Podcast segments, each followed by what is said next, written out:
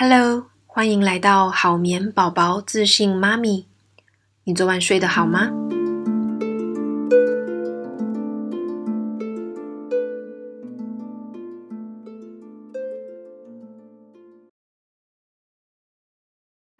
好，我是好眠师 Peggy 哦。我们今天很特别邀请到一位来宾，他的身份比较广为人知的呢，是职场里的专案产品经理人。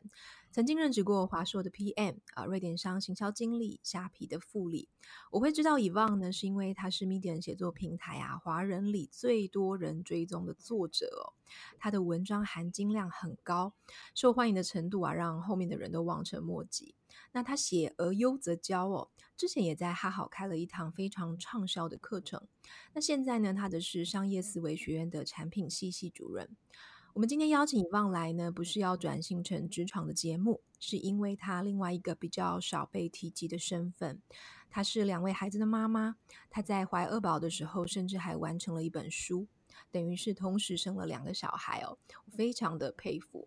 所以今天呢，我们邀请呃 Yvonne 呢，是来聊一聊，作为一位职场的妈妈，在养育孩子的过程中，在职涯上还有个人的自我追求的部分，她是如何安排生命中不同的角色，那可以持续的往前走，还做得这么好。我们先欢迎 Yvonne 自我介绍一下哦。嗨，大家好，谢谢 Peggy 的介绍。诶，其实刚刚讲的这个过程啊，中间也经过很多痛苦跟挣扎，那这也是我今天想要来跟大家分享的。好，那呃，我先先从刚刚的资历开始，跟大家分享一些呃，我的我在职场还有家庭里面呃一些做决定的瞬间。好了，就是呃前面有提到说我曾经担任过跨国的这个经理，然后其实我在还没生小孩之前是一个工作狂，很夸张的工作狂。然后我是在我记得好像三十六周吧，就是到最后已经不能上飞机的那个周数了，我才停止到处飞行。然后我也是，就是育婴假一结束之后，育婴假的时候其实也都在工作。育婴假一结束之后就，就就立刻又又开又出差了这样子。然后，对，然后那个时候呢，其实其实我心中是有很多抉择的，就是我不知道为什么妈妈生完小孩之后，好像就会开始希望有更多时间陪小孩，然后希望就开始有各种抉择，会想说我要继续冲事业吗？还是我要再陪陪小朋友？但是我又很不想要放弃一个这么好的工作。嗯、那我印象最深刻的那个这个有点冲击那个点啊，就是我在十二月初左右的时间呢，那时候要去瑞典出差一个多礼拜，然后那个时候正好是我小朋友的生日，一岁生日，就是他人生的第一个生日。哇对，嗯、然后我那时候就觉得啊，我要出去吗？还是说我要陪小孩？但是那是一个呃全国的这个。BD 都呃，全部的 BD 都要参加的一个会议，所以呢，我也我我也必须要去，要不然我其实就是那就是一个年度会议，就是，然后我那做了很多的抉择，结果我最后还是选择了去那个会议，但是我整个会议上面都很不开心，然后正好是那个时候又到了瑞典，那个时候十二月嘛，他们已经是整个国家都整整个大家都在庆祝圣诞节，然后每个人都在团聚，嗯、然后我就是晚上呢就是在被子里面偷偷的哭，然后就觉得说我真的要。放弃这个跟我小孩相处的时光，然后一直在出差中度过嘛。然后我就是那一次就回来之后，我就决定我要辞职。但是呃，辞职这件事我还是我还是不敢变成家庭主妇，因为我很担心没有工作我就会失去我的价值。嗯、对，可是毕竟是一个女强人嘛，而且我有很多工作上面我想要成就的事情，所以我那那时候是转职到台湾的 Shopee 做，也是做类似产品经理的这个角色。对，那因为是电商.对，所以其实一开始会很担心说会不会超级忙，那的确超级忙，对，但是呃，至少在台湾，然后我可以靠，比如说半夜小朋友睡着之后就爬起来加班，把要做的事情解决掉，我可以调配我的时间，那至少我是在小朋友旁边的，然后在那之后我才才觉得比较能够能够释怀一点这样子。嗯嗯嗯，我觉得 Yvonne 你提到了，就是一个职场妈妈，就是一个职场的女性，她成为妈妈之后，内心的非常多的冲突跟不舍哦。因为其实呃，我自己啦，我自己生小孩的时候，虽然我是一个家庭主妇哦，因为我本来以前工作，但我生小孩那个时候，我刚好已经离开职场了。但我可以体会你的感觉，因为我自己也是一个还事业心蛮重的女性哦。嗯，那呃。我觉得，当你在事业上，因为事业上其实它有一个呃，我们这种阶段性的这种冲刺的时期，嗯、那有一些机会的确放 掉，你就会可能下一次就不一定有了，那或是你自己心里会很遗憾。可是同时小孩也是啊，因为小孩他的成长就是一次啊。那我觉得我们没对我们对女性，就是女性对妈妈这个角色，我们还是会有一种觉得，呃，好像应该呃某一些时间点，或者说我们是要做多少的这种感觉，这样。嗯，那。我我我不知道以方你的观察怎么样，就是像你刚刚提到的是妈妈的部分，你自己在职场里面，你有呃像爸爸，你觉得爸爸会比较有会会有类似的感觉吗？就是这种成为爸爸之后，我好像在时间分配上没有办法多一点给事业心，还是他们反而会更加的冲刺呢？嗯。嗯，你讲的这个的确我都有遇过诶，呃，以我自己老公为例，嗯、就是因为我之前常常要出差，那就变成我老公要要负责小小朋友，所以我觉得还蛮幸运的，嗯、就因此他是一个神队友，就是他已他已经有心理准备，然后他也他也很习惯，就是我不在家，然后他一个人要照顾小孩，嗯、然后我那时候一开始的时候还超担心，我还跟保姆谈说，哎，是不是我出差的时候就让小朋友在那边过夜？然后是我老公这么用，嗯、我现在还想说，真的可以吗？就是想我自己有问题啊，就是我应该要信任我老公，就是我可以，他应该也要可以才对，嗯、对，蛮有趣的。那最后我老公他就他是真的真的可以，但是呃，那个标准还是 让我觉得不太行，就是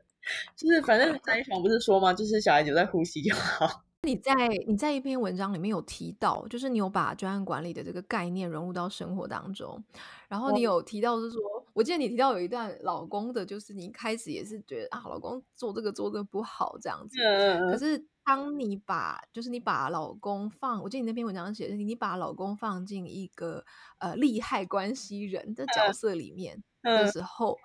你就有一些转念哦，你要不要分享一下这个概念呢？哦，我觉得，呃，我一开始没有把队友当队友，这是我刚才自己自己在检讨的地方。就是我觉得这些都是我的事情，然后我给自己很大的压力，然后我帮老公把这件事情都安排好，这些保姆都安排好。然后呢，我觉得，呃，老公可能 handle 不了，这是这是我的第一个阶段。然后就是反正就是不信任他。那我我只觉得说他是我没办法照顾小朋友的时候临时来。来代班的，那这个这个地方其实对啊，这是想一想其实不太好，因为我不太信任他，嗯、而且因为我没有授权给他，我也没有信任他，所以他他不会有成就感，他觉得他也不会有这个 ownership，他不会觉得是他的事情，因为他他看起来就是我就是期待他就是来补位而已，所以我觉得这是呃、嗯、第一个 level，我觉得不是很好的地方。那之后出差实在太频繁，就是我也不得不放下，然后就只好交给老公。那会发现他的育儿方式当然是跟我很不一样，就是我觉得我已经算是一个很散，然后等级很低的人了，那他居然还可以更低。然后比如说他回来说，这房子可以可以超乱啊，然后就是，但是他跟小朋友就是两个人就是睡成一团在，在在一个很乱的床上，那我就会觉得我该高兴嘛，就是他们两个好像也是过得蛮开心的，然后对，只是就是。房子比较乱一点，然后可能可能小朋友可能又瘦了一点 之类，没有好好吃饭。对，但我最后想一想，就是如果能够放宽心，然后把他当队友，然后呢，我尊重他的这个工作的方式跟他的标准，那其实我自己可以呃更专注的把我的精力放在我想放的地方。呃，工作是一个，那我在家里面也是一个，我不会在家里面的时候呢怨叹他没做好，然后在外面的时候呢又担心说，哎，小朋友怎么样？就是我没有真的把我的 login share 出去。那其实，在职场上面，你要你在培养这个你的伙伴，或者说你的这个接班人的时候，也是，就是你如果没有放权给他，没有信任他，然后他做什么你都要去管他，然后要要他就是照你的方法做，其实他不会独立，他也不会成为一个真的能够 handle 这些事情，他也不会去想，对啊，所以我觉得我之后慢慢的跟老公有培养出这个合作的模式。也是因为老公有生气过几次啊，嗯、就比如说他在洗碗的时候，我就旁边会碎碎念说：“哎，你这样子不干净，这小朋友这样子不行。”然后他就会觉得说：“啊，不然你来洗。”就会生气。但我想一想，就觉得说：“啊，我都已经交给他做了，那我也相信他会对小孩好，那我就不应该还要管东管西这样子。只要目标确定，嗯、然后两个两个方法其实不用管这样。”对，以以方，我觉得你讲到一个重点哦，因为你开，你刚刚一开始说，其实你的你跟你老公的关系，可能一开始变成是你是主位，但他只是一个 deputy 的，就是一个代理人的角色嘛，嗯，所以你对他其实是没有这么多信任的。但是你们，嗯、你们呃中间开始发生了一些改变，就是你开始尊重或是信任他，就是说 OK 没关系，我们的目标。目标呃确认差不多就好，但是那个中间的过程，他做事情的方式哦，你可能用比较宽容的 一个比较大的这个呃范围哈、哦，让他自由发挥。我觉得这蛮有趣的，因为这个也是职场上的有时候我们在说待人的技巧之一哦。嗯，那我我觉得你讲到一个很棒的点，可以分享给大家是呃。因为其实很多的妈妈，我觉得，我觉得我们妈妈不知道为什么女性常常成为妈妈之后，就会有一种就是当仁当仁不让的这种情绪，嗯，对，就是觉得说，我觉得我就是我，好像我才可以做的最好，那可能真的是这样啊，因为的确女生在养育小孩子里面，好像呃天分，或者说我们我们我们的那种亲密感，或者说我们的那种呃直觉，好像多了一点，嗯，但是我发现就是很多妈妈。到最后就会变成说什么都自己扛着，因为他因为他没有办法去信任他的伙伴，嗯，就是我觉得。我觉得爸爸就是一个，也是一个伙伴的角色。他没有办法信任的时候，嗯，他就变成什么都自己来，因为他觉得没有一个人他是可以信任把小孩放给他的。嗯，但是当所有的任务都是扛在自己身上的时候，哇，那个压力真的很大，而且你的情绪也会开始不平衡。真的，就就有一种为什么都是我做，为什么你都你为什么你都不行这种感觉。对，我也我也跟老公讨论过这件事情，我就说为什么都是我在做？他说你可以叫我做啊。是你不叫我做，那我就我就会说，那你有什么不自己做？嗯、他说，那你需要我帮忙，你可以跟我讲啊，就是就是好像有一种对，就是我就是会期待他自己去做，然后又希望自己不要讲。嗯、但是其实呃，事实上真的是我有要求，他真的会去做；然后我没有要求，他没有做，其实是他真的没有注意到这件事情。所以我也觉得也没有到这么万恶不赦了，他就只是比较神经大条一点。我已经看开了。好像是蛮多爸爸的状况，因为我们家也是有类似的情况，就是爸爸不是主动会发现要做什么的时候，就是带小孩的时候，他可常常就是陪小孩这样，但就是不一定会去，比方说，哎，他是不是饿了啊？然后他是不是要换尿布了？这样子。嗯，对，我觉得这这还蛮有趣的，但但的确，我觉得真的需要第一个需要一点提醒，那第二个是。我觉得男生，我我之前跟一些妈妈聊，我发现那种老公做的很好的，就是那种很快乐的妈妈，就是不管她是职场的妈妈还是家庭主，呃，就是在呃全职的妈妈哦，我发现他们有用一个很棒的技巧，就是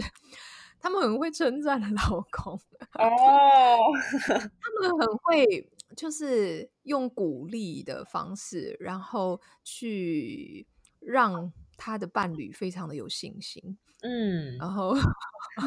我觉得这点还，我其实不太知道那个因果关系，就是到底是她老公真的是本来就很棒、很厉害，嗯、还是真的是被称赞鼓励出来的？哦，可能都 有吧。嗯、真的，这样突然觉得，就是老公不是大家都像大宝吗？就是小孩子一样，要多给一点鼓励。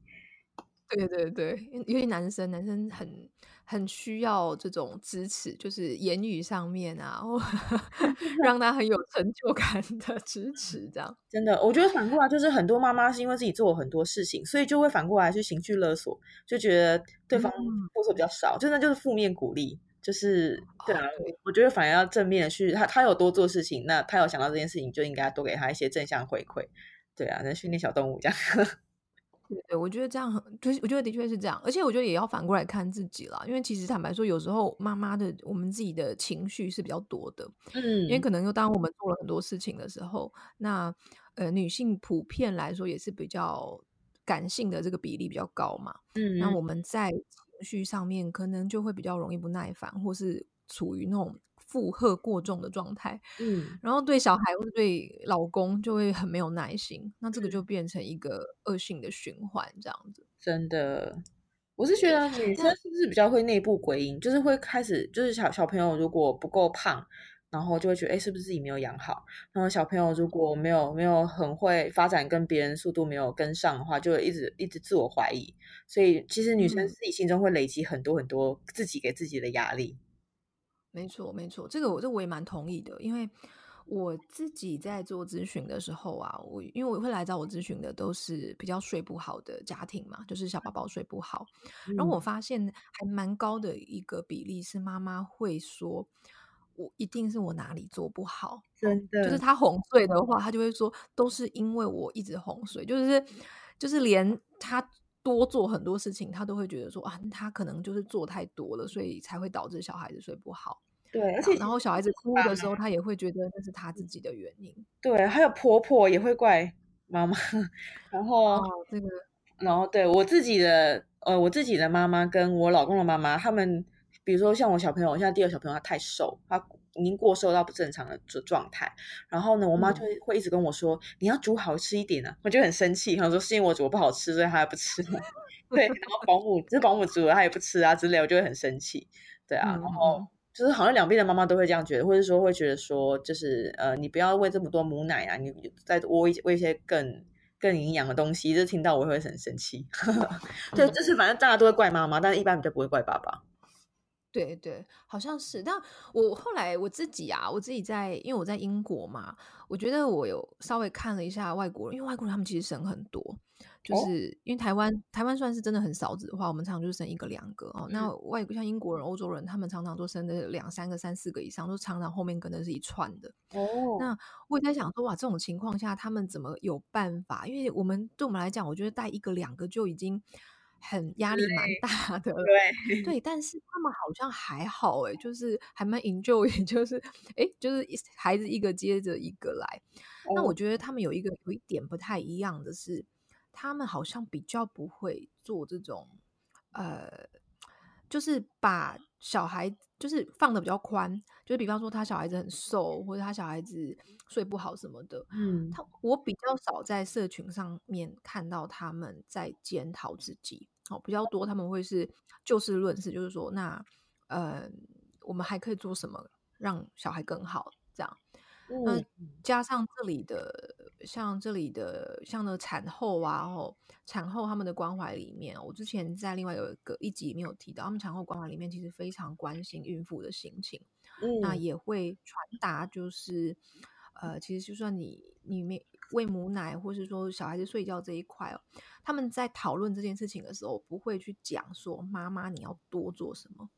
他们讲的是说，这附近有什么资源是你们可以用的。嗯嗯嗯嗯，我觉得这个切入点是非常不一样的。真的，就是他不是，因为有时候我觉得对我们台湾的家长来讲说，即便人家是好意了，他会说：“哎，那你可以再怎么样？”嗯，就是那你就怎么样啊？你就比方说他不睡觉，那你就让他多动一点啊，或者就让他让睡啊什么的。对对对对，就会有很多这样的建议。可是这个建议常常是来自于说。就是会去 push 妈妈说，你是不是要再多做什么事情这样？对，真的。对，那我觉得那个感受是还蛮不同的。就是我们在自己情绪已经很不好的时候，这种这种小小的言语都会变成一个稻草，压垮我们的情绪。真的。嗯、好，那我也想呃问一下 Yvonne 哦，因为你真的做了好多事情哦。我觉得就是你不论是在职场上面啊，好像呃你在生两个宝宝的时候，你都有遇到这个呃，因为大宝说你那时候做了第一个就转到虾皮嘛，哈、嗯，第一个职涯转换。那其实你的二宝也是嘛，就是你生完二宝之后，你今年也是有呃离开虾皮，然后呃进入那个商业思维学院。嗯，那我很想。有一个疑问，因为我觉得在做这样职压转换的时候，其实你的时间跟你的生活是是会更有压力，然后也会有你要做很多很多很多的时间的管理。嗯、那像你在做这些转换跑呃职压跑道的时候，或者你在出书哦，你在开课程，这么多的事情一口气在你当新手妈妈的时候发生，这些是你有做规划的吗？还是说它背后有什么样的契机在推动你呢？呃，说实在没有太多规划，但是我会有一个大目标。呃，比如说我开始写 Medium 是在我的呃，我我常常出差，然后那时候呃，就是在等飞机啊，或是就一些比较有闲暇的时刻，都觉得我可以来分享一些职场上的东西。那那个时候其实是没有任何规划，我只是呃一股热血。我记得那时候好像台湾师大运吧，就是觉得啊，我应该也要为台湾为大家做一些什么事情。然后又又觉得自己很伟大嘛，就是想要分享一下我的好热血哦。对，然后所以就写了几篇文章。那其实一开始也没什么人看，然后后面是比较凑巧，就是我有我有一些文章就是变得比较红之后呢，开始有有读者注意到我，那我得到更多的读读者的这个鼓励啊，我就会更有动力一直写，然后我才会一直持续的写到今天这个状况。所以一开始是没有没有太多的规划，但是呢，等到呃我比较有有知名度之后呢，就其实就会有一些邀约开始找你。出书啊，开线上课程啊，合作啊，讲座啊，这些都有。那对我来说，因为我是产品经理嘛，对于对于一个产品经理来说，就是能够对外去拓展自己的这个边界，然后做一些小尝试，其实是一件很正常的事情。对我来说没什么。对，我觉得做产品也是这样啊，你本来就是探探探索一个未知的这个领域，然后你本来要做一个产品，就是这个功能可能是你也不知道。还有状况怎么样？但是你会有一套方法去试水温，用比较小的投入成本去试。所以呢，如果是那种比较短的讲座啊，那我就是 try。那如果是这种线上课程要投入，就是我我的投入越来越多，然后我要我能够做的事情也越来越大，我就慢慢慢慢把自己给 train 出了这个第二个这个职职涯。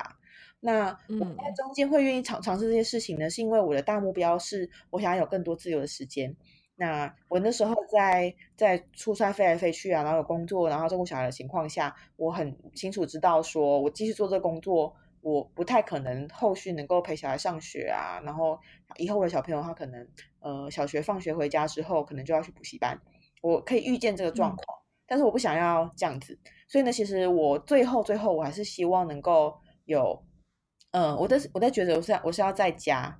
呃，就是变成全职主妇，还是我要在家工作，我要接案。嗯、那所以刚刚那些尝试呢，都是要验证我有没有办法自己一个人独立的接案，或是我独立的成为讲师啊，或者顾问这些角色。所以呢，我就慢慢有这个大目标，然后有邀约来符合目标的，我就 try。然后呢，如果是可能不符合目标，可能短期有一些利益，那我也不会去。比如说，我可能会有一些呃更好的工作邀约。但是我发现那个工作可能它工时更长，我会被绑住的时间更久，而且我无法再做我第二职涯的东西的话，那我反而会拒绝。所以就是看我的大目标这样子。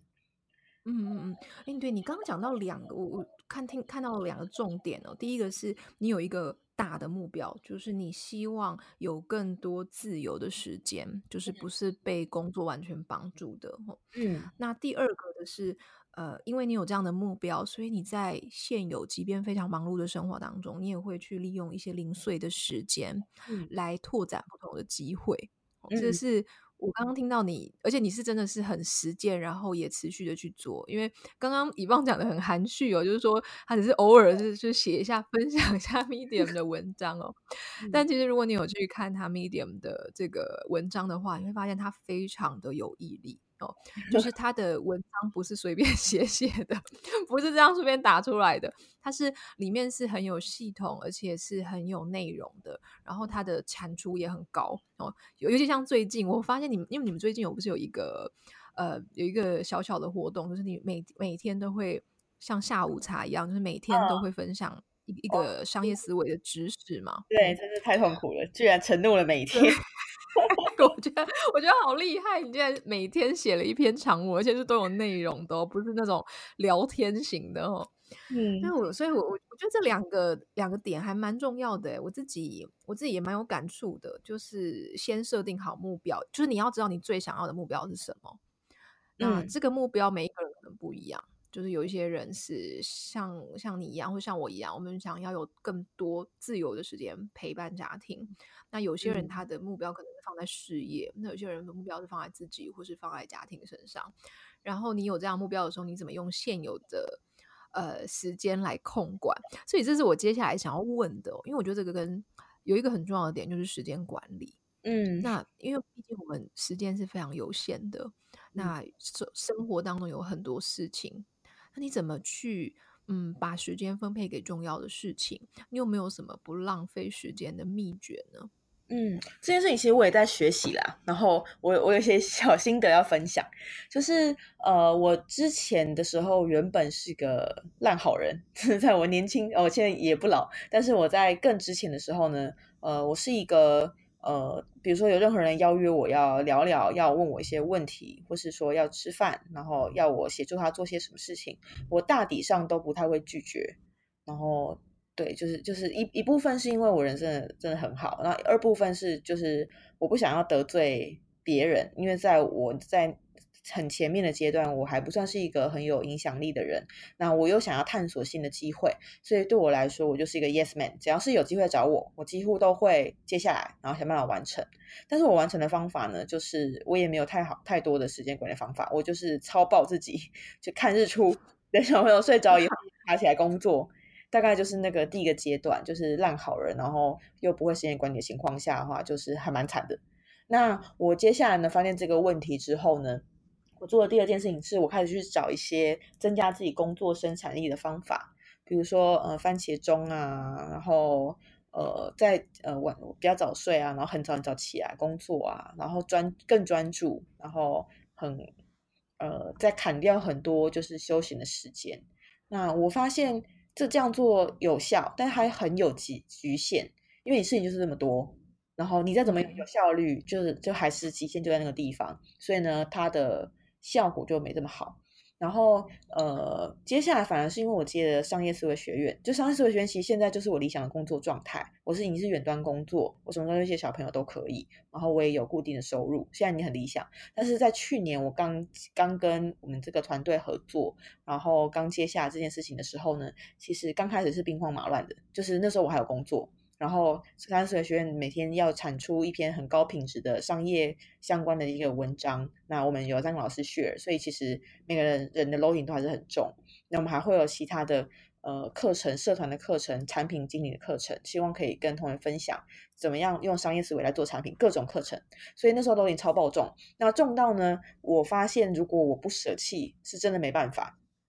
就是我我再怎么样我都无法 handle，所以我才开始。就是硬起来去拒绝各种邀约，那同时也是因为我加入的这个学院，我有了安全感，我知道说我再怎么样，我都有一个呃容身之地吧，这是这个地方就是我要 focus 的地方，那这些同学就是我要专注的同学，嗯、所以我反而更有自信的去呃摒除掉一些呃其实对我来说只是一个短期合作，然后没有长期力的这些东西。那在这个一年中，这一年之后，其实还是过得蛮痛苦的，还是很满。但是其实我现在确定我的时间是花在我想要做的事情上面。对，所以他.他可能这三个阶段，第一个阶段就是超爆自己，然后加加班，然后加工时，然后第二个阶段就是更有效率。嗯、第三个阶段就是砍掉我真的没有没有没有对我来说没有长期利益的东西，然后真的专注到我的目标，嗯、这样子。OK，我觉得最后一个阶段是很多人呃比较难做，就有点像是减法的艺术了，然后就是我们怎么样，因为我们我觉得我们在呃一开始就是可能二三十岁的时候。我们虽然现在也是年轻吼，绝对不能说这样，就是在一初入职场的时候，我们想的都是要怎么去做加法，嗯、就是怎么把让自己的生活更丰富、更精彩，然后有更多更多的标签在身上。我们好像放就是会去追求这些东西。嗯，那但是当我们生命中进入下一个可能步入家庭，然后呃有步入另外一个阶段的时候。我觉得这个减法的艺术就变得很重要，嗯、因为要取舍，嗯，如对，就变得要取舍了，因为你已经没有办法再像以前一样，所有的呃事情都可以完全这样子海纳吸收过来。好眠宝宝资讯妈咪现在在 Sound On 也听得到喽。SoundOn 是第一个专为繁体中文市场打造的 Podcast App 平台。只要在手机下载 SoundOn，S O U N D O N 声浪 App，就可以听到超多好听的中文节目哦。那不知道以方，你愿不愿意分享一下说？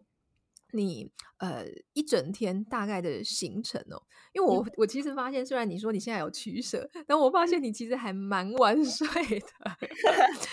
因为我是那个英国时区，那我有时候看你发文哦，是那个哎，就想说哎，这是台湾时间已经蛮晚的了，所以我也很好奇说，像你现在在家里工作的状态，嗯，你自己呃你是怎么去安排你一整天的行程的？你可以稍微跟听众分享一下吗？哦、呃，讲到这个，我做我其实有在做一件有点变态的事情，就是我会发挥邀请给我自己跟我老公，就是 有时候我确定我这个时间我就是要做这个工作，那我就会直接发挥邀请。嗯、那他跳出来，我就知道这个时间我就是专注把它冲完。所以其实我去看自己的日历，我会知道我大概怎么样安排我的时间。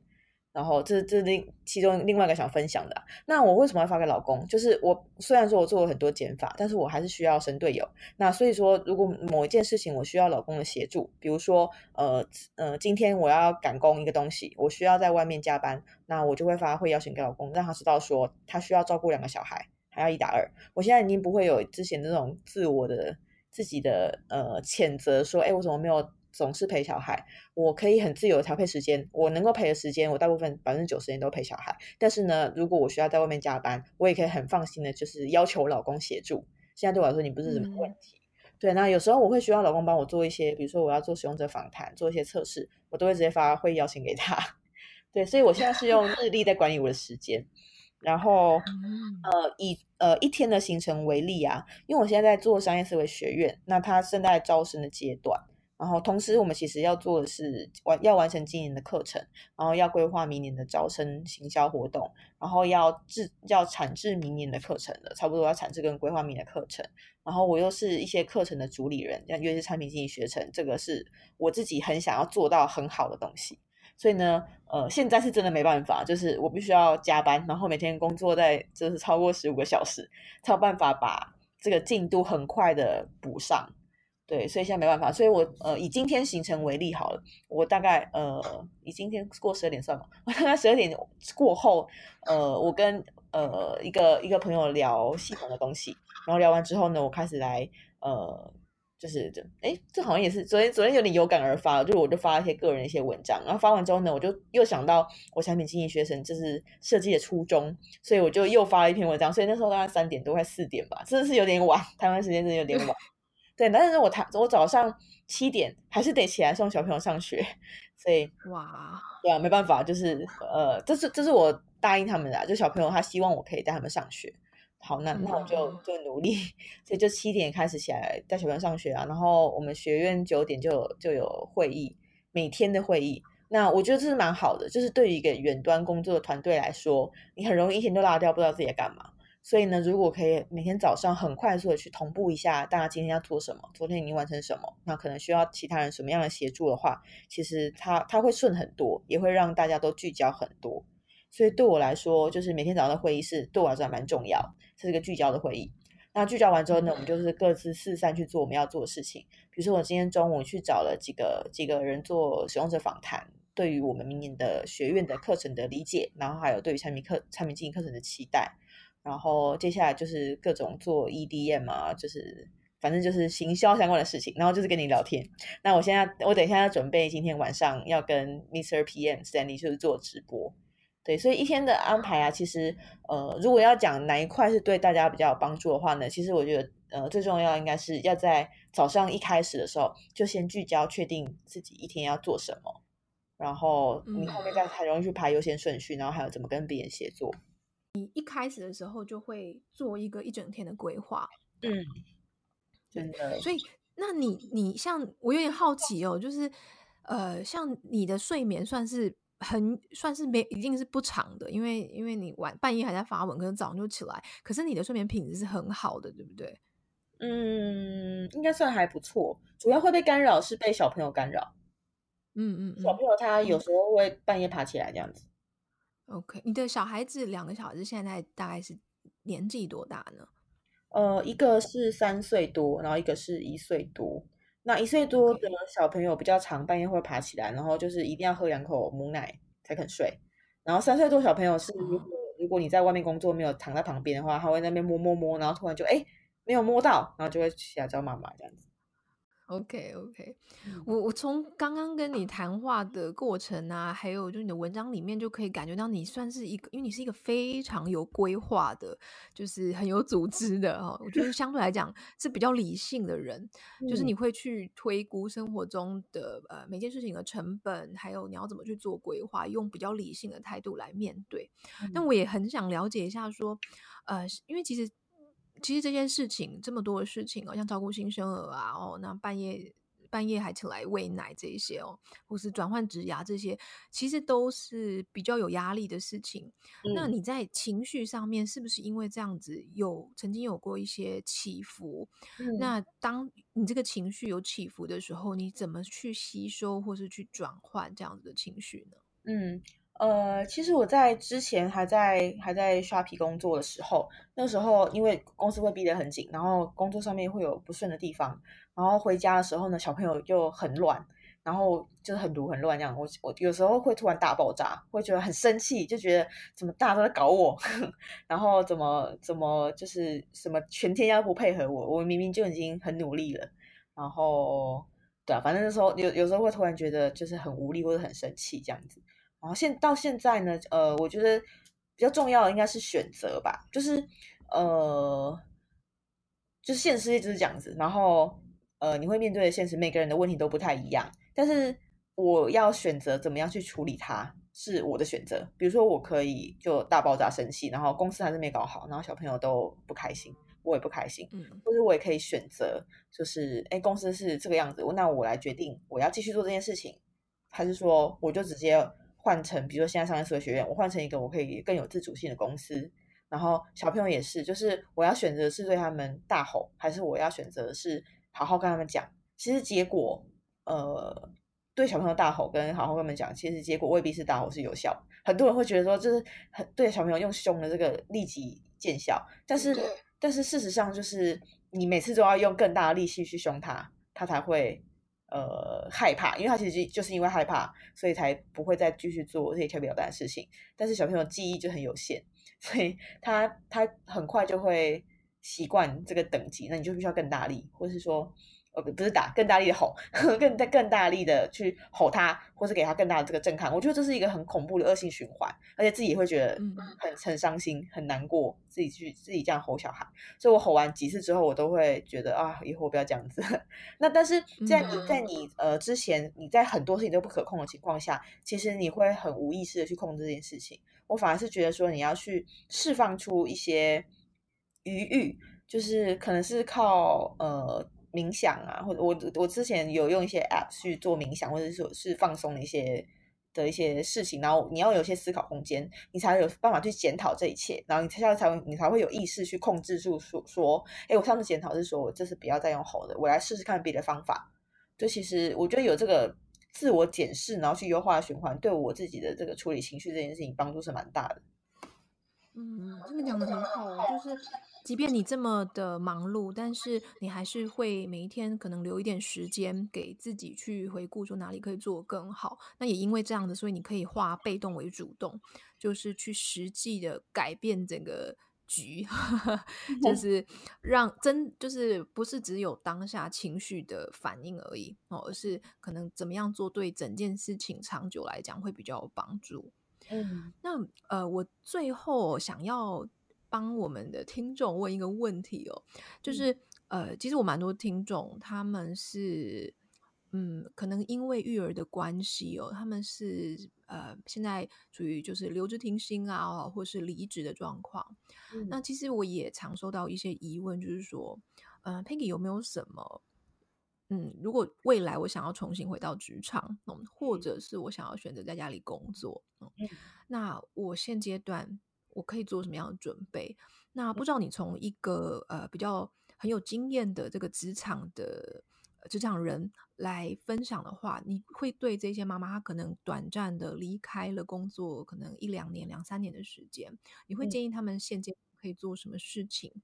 那来帮助他达到呃以后的这个目标呢？嗯，呃，以以我自己呃我自己的经验比较多是在科技业，然后产品经理。啊，我不确定是不是大家都是类似的状况，因为我的确有听到很多比较，好像是比较偏传产，会有年龄或是这种育婴的歧视的状况。我觉得第一个应该还是先看战场，诶，就是呃，像我在的这些比较新创或是比较活泼的公司，他们不会真的这么在意你有请育假，就是他们在意是产出，然后主管们也都还蛮年轻，只要主管是够年轻，他其实他自己也会有这样子的需求。所以我反而觉得还好，我在自己的工作上面，我并没有遇到太多。呃，我之前请过两次孕假，呃，就是我并没有遇到太多因为请孕假或者请产假而会因此而就是不给你机会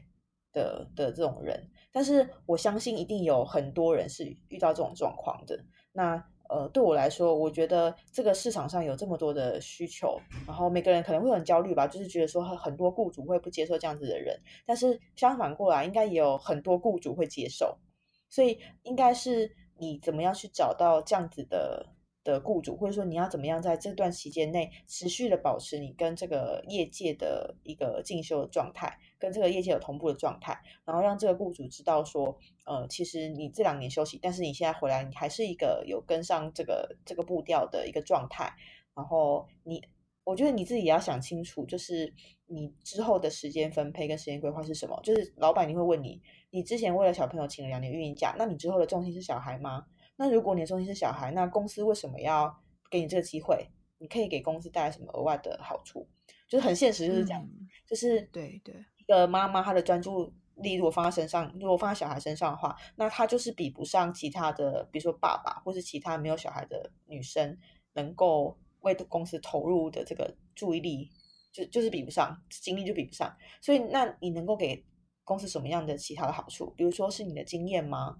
是你的专业吗？还是你要怎么样让公司知道说，虽然说你呃有小朋友，但是呢，其实这不会影响到工作，或是说这说不定对工作上面是一个助力。因为我听过有一些妈妈觉得说，带小孩之后才真的学会了管理，才真的学会到怎么样。嗯、对，那如果说你可以呃也找到认同这样子理念的主管，我相信很多人是，就是很多尤其是女性主管应该是这样子，那你可能会比较容易去说服自己把把自己。再放回去那个位置里面，所以我就要选战场，就是看有没有呃真的能够接受这个理念的人，然后可能是新创的公司，甚至是有一些比较外包型的公司，他比原本就不会太干涉员工的工作时间，他看的是结果，这样的公司可能会可能会比较容易一点。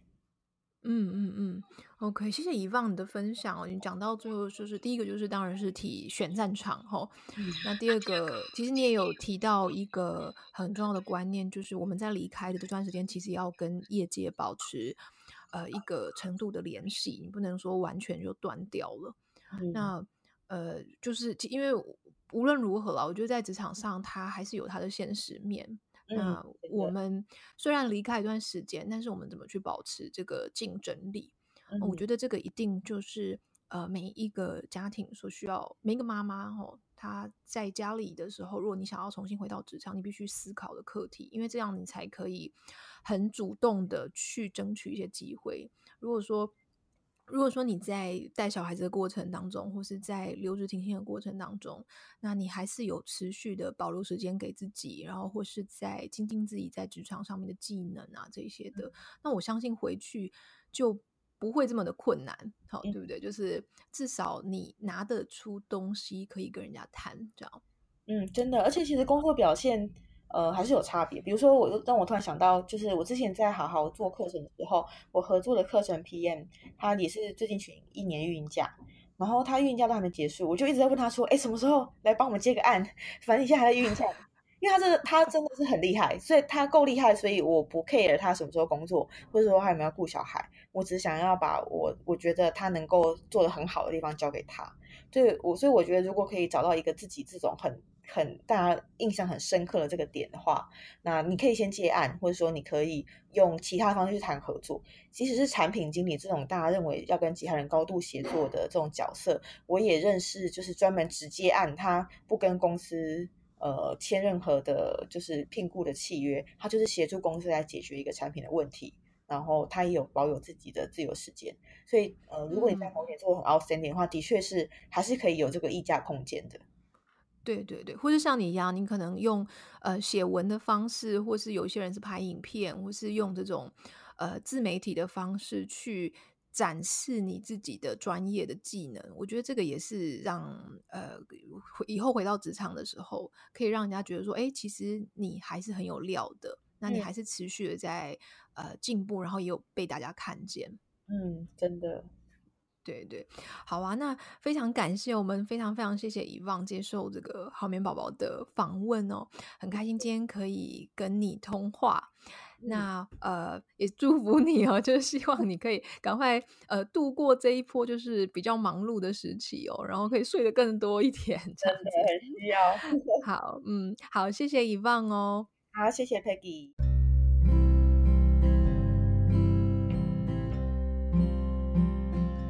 这集我们和 Yvonne 聊了女性在职场还有家庭上面的一些时间管理、沟通技巧，还有心态的一些转变。希望你喜欢这一集的内容。那我也想要邀请大家在 iTunes Store 上面呢，帮我们打星留言。那当然是帮我们打五颗星喽。如果呢你有任何的想法呢，也都欢迎留言告诉我，或是在我的粉专留言啊、让我知道你想要在听什么样子的内容，或是你有什么样子的故事跟想法。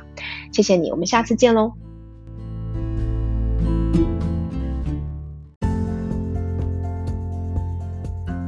好眠师 Peggy 是美国家庭睡眠学会第一个认证的台湾婴幼儿睡眠顾问。我的专长是改善婴幼儿睡眠问题，帮助你的家庭建立稳定且健康的睡眠习惯。我会在这个节目跟你分享让孩子好睡的方法，也会跟你聊聊女性成长、创业的经验谈。欢迎订阅节目，或是帮节目评分，让我们有更多的资源来制作对你有帮助的内容。